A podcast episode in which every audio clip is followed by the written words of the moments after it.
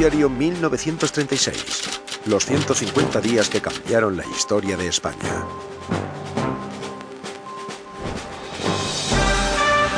Noticiario independiente de la tarde. Desde nuestros estudios de la calle Antonio Maura de Madrid.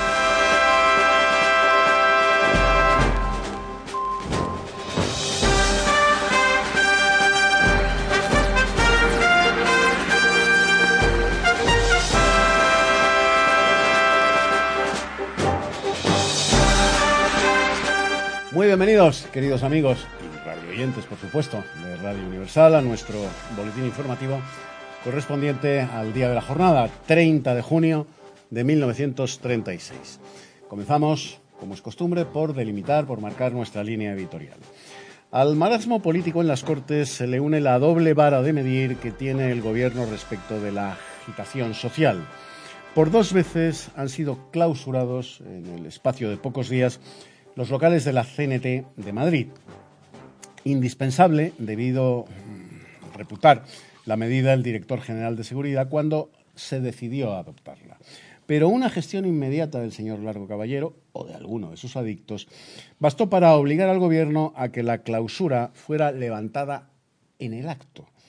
El ministro de la Gobernación, el señor Moles, está siendo fuertemente atacado por los partidos obreristas por querer ser riguroso con unos miembros de las fuerzas de asalto que estuvieron negligentes en la represión de ciertos desórdenes. Existe, sin embargo, una posibilidad de fijar una línea recta, el peligroso zigzag que sigue ahora la política española, la de que el Congreso, que el PSOE ha de celebrar dentro de unas semanas, se pronuncie por la colaboración con un gobierno que en buena medida ellos han propuesto. Y vamos a pasar inmediatamente a nuestra primera noticia publicitaria antes de abrir nuestra página de información nacional. Infalible contra el mareo. No embarquéis sin llevar un frasco de Cerebrino Mandri, producto nacional. Vamos ya sin más dilación a repasar la información nacional en Radio Universal. El subsecretario de Gobernación, señor Osorio Tafal, muy satisfecho con el resultado del plebiscito, exponen su opinión sobre la autonomía de Galicia. Entre otros comentarios jugosos, seleccionamos los siguientes. El bienio antirrepublicano de 1933 a 1935 pretendió, dice, destruir el fermento autonómico y consiguió el efecto contrario. De ahí que al renacer la confianza republicana con el magnífico triunfo, dice, del Frente Popular el 16 de febrero, todos los sufragios gallegos que elevaron a las Cortes a sus representantes auténticos, a los diputados del Frente Popular, eran otros tantos clamores en favor de la autonomía regional. Por su parte, el diario Informaciones indica que no se comprende cómo puede decirse que ha votado el 80 o el 90% del censo gallego, habiéndose abstenido de votar importantes fuerzas políticas. En Madrid ha sido secuestrado el joven de 18 años, José María Sánchez Gallego, hijo del famoso empresario circense Manuel Sánchez Rechac. La última vez que se le vio con vida fue en la glorita de Bilbao, cuando se dirigía a casa de sus padres conduciendo un coche. Todo apunta al móvil político, ya que el secuestrado es militante de Falange Española de las Jons. Y tenemos noticia de última hora gracias a nuestros compañeros de redacción, que nos remite a la localidad granadina de Salobreña. Allí un desconocido apostado en las inmediaciones del centro social hizo varios disparos contra un grupo que se hallaba a la puerta del edificio. Resultó gravemente herido el guardia municipal Juan Aguilera. Y en Toledo acaban de llegar, procedentes del campamento donde han estado de maniobras, los alumnos de las academias de infantería, caballería e Intendencia. Al desfilar con bandera y música por la plaza del Zocodover, los varios miles de personas que conocían el regreso y que se habían agrupado además en los soportales y balcones, prorrumpieron en entusiastas vítores y aclamaciones al ejército español. Y antes de pasar a la información deportiva, les dejamos con otra noticia de publicidad. Elixir estomacal Said de Carlos. Una buena digestión asegura la salud y equivale a robustez y bienestar físico e intelectual. El elixir estomacal Sai de Carlos ayuda a las digestiones, tonifica y abre el apetito, cura el dolor de estómago, acidez, vómitos, dispepsia, diarreas en niños y adultos, dilatación y úlcera de estómago. En cuanto a la información deportiva, tenemos que reseñar que se intensifican los preparativos de la Olimpiada Popular que se va a celebrar en Barcelona.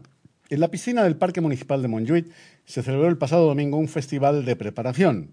La organización está a cargo de la Comisión de Natación del Comité Organizador de la citada Olimpiada, que en las pruebas del mencionado festival efectuó la preselección de los equipos y nadadores que tomarán parte en las pruebas de la Semana Popular de Deporte y de Folclore.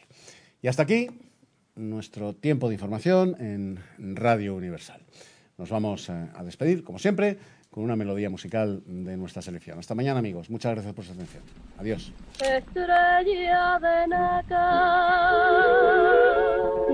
déjame ser buena.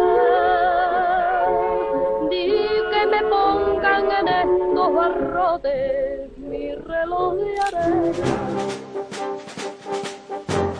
Bueno, pues aquí estamos, como cada día en Noticiario 1966, procedentes del día de la fecha de aquel año, de 1936, concretamente el 30 de junio.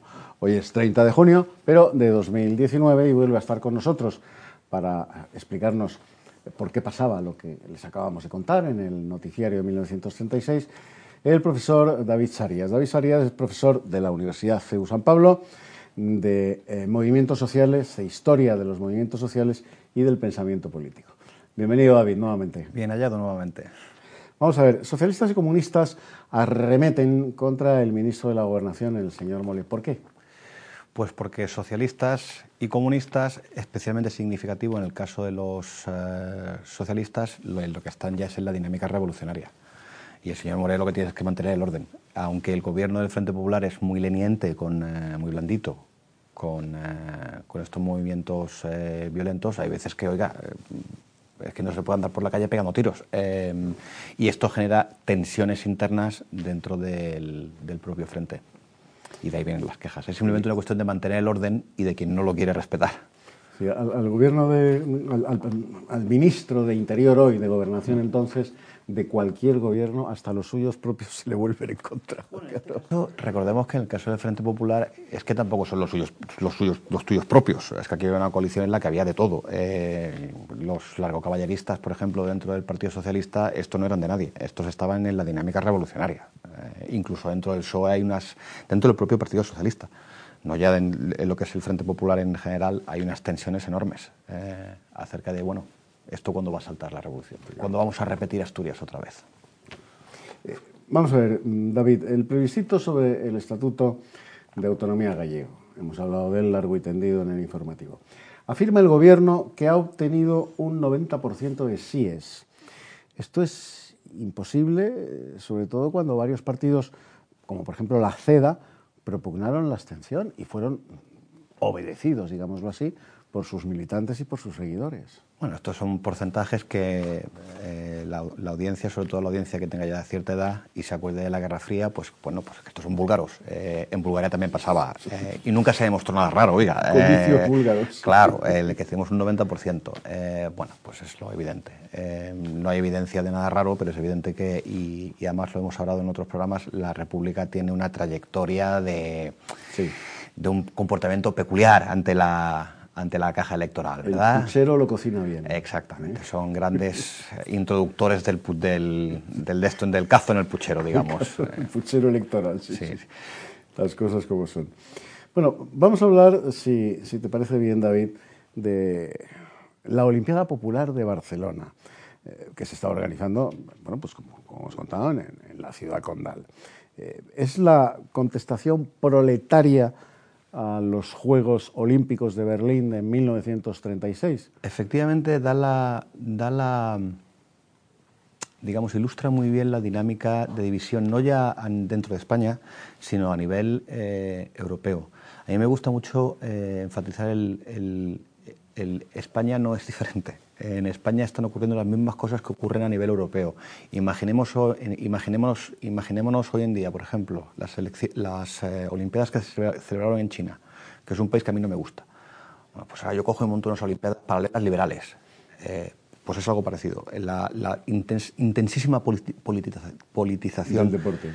del, del deporte. Eh, además es un evento bonito porque en Barcelona todavía quedan eh, las marcas sobre el paisaje porque todavía hay eh, todavía está el Estadio Olímpico donde se fueron a celebrar las Olimpiadas y una última anécdota que es bonita también. eh, se celebran y les pilla el alzamiento y buena parte de los atletas participantes, todos de filiación eh, de extrema izquierda, buena parte de ellos acaban enterrados en suelo español porque inmediatamente se incorporan a gente joven, gente físicamente preparada, y inmediatamente se incorporan sin solución de continuidad, pasan del deporte al, al frente de batalla.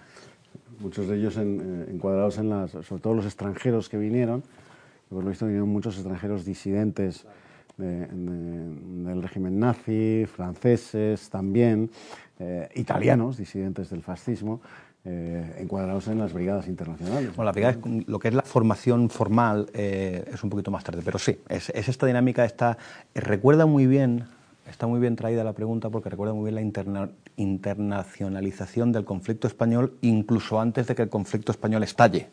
De que aquí estamos acogiendo a, refugiados pues, de media Europa y a disidentes de, de media Europa. Los em, miembros de la audiencia que puedan pasar por Barcelona, yo los recomiendo que pasen por el, por el Estado Olímpico.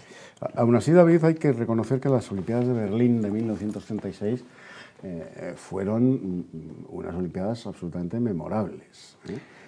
Y además en todos los aspectos. Eh, otra recomendación eh, es ver el famoso documental de Lenny, Riefenstahl, eh, que desde el punto de vista Magnífico. estético revoluciona el, el, el- el cine. Eh, No hay director o realizador cinematográfico que, que no sienta una rendidísima admiración por que Riefenstahl. además se sigue impartiendo en las escuelas cinematográficas porque Eso es que lo- eh, supone un avance dentro de la ciencia eh, cinematográfica mayúsculo. Em, también es bueno recordar que bueno, los nazis eran lo que eran, em, pero las Olimpiadas son limpias. En el sentido de que hay atletas negros que para profunda irritación de, De- de los jerarcas nazis. Exactamente, llegan y dan la campanada, claro. Eh, Jesse Owens, por ejemplo. es que no me acordaba del nombre, pero Jesse estaba Owens, pensando en... La eh, final de los 100 metros. Exactamente, el, el celebérrimo eh, Jesse Owens. O sea que sí, es, interesante la- el cruce entre deporte y, y- y política. El comentario ante la victoria de Jesse Owens, atleta negro norteamericano, frente a los atletas alemanes. Alemanes. El comentario no sé si era de, de, de- Goebbels o del mismísimo Adolfo Hitler, más corre una gacela. Y no es una persona, ¿verdad? más corre una gacela. bueno, pero esto es, un esto es producto de la frustración y del enloquecimiento. eh, Bueno, ¿quiénes eran eh, David, Doriot y Oswald Mosley? Probablemente el público esté más familiarizado con, Os- eh, con Mosley porque es el, el- por el cine y la mm, potencia cultural anglosajona. Mosley es el, eh, el líder del partido, la Unión del Partido Fascista Británico.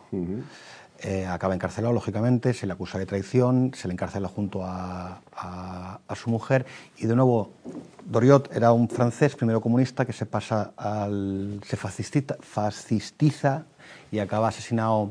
Bueno, sí, acaba asesinado, suponemos que es asesinado, asesinado por el propio régimen nazi poco antes del final de la, de la guerra. Y de nuevo está muy bien traído porque eh, vuelve a subrayar esta dimensión eh, eh, transnacional de lo que está ocurriendo en, en España. Doriot es un caso muy, a mí me gusta porque refleja muy bien algo muy francés, que es esta transición desde el colectivismo, si se quiere, de extrema derecha, de extrema izquierda en este caso, al de extrema derecha. Si nos vamos hoy en día a, por ejemplo, Marine Le Pen y nos vamos a Marsella, que es su gran centro de buena parte de sus, eh, de sus apoyos, de donde proceden, es el partido, izquierda. es el Partido Comunista. Y concretamente del Partido Comunista. Hay El una, Partido hay una- Comunista francés, sí. hay una transición ahí eh, eh, que ya se está produciendo en, en esta época. Oswald, sin embargo, es un perfil completamente distinto, es un perfil británico. Él es un miembro de la clase alta, es un señor muy, no sé si pijo es la palabra, eh, pero de la clase alta británica que se fascistiza eh, y el gobierno, claro, una vez que está ya la guerra y, y no sé, Inglaterra se encamina hacia la guerra que ellos lo cortan por lo, eh, por lo, sano, por lo sano y acaba preso. Acaba preso bien, ¿eh? O sea, esto aquí ya... Bueno, no fue el único en Inglaterra. Eduardo VIII Exactamente. Es- Lo que pasa es que Eduardo VIII A- era a de la familia real. Bueno, pero le ocurre le acaba pareciendo, le, le acaba ocurriendo algo parecido, porque o, a Mosley no lo meten en el talego, lo mandan a una casa. No, no, claro. Bien, y a Eduardo VIII le pasa igual. Acaba, me parece que es en Barbados, ¿no? Que bueno. Nos tenemos que ir, David. Ha sido un placer tenerte con nosotros. Eh, volverá, volverá a estar aquí en Noticiario 1936. Igual que todos ustedes. Mañana, ya saben, más y a ser posible mejor. Gracias amigos. Hasta mañana. Adiós.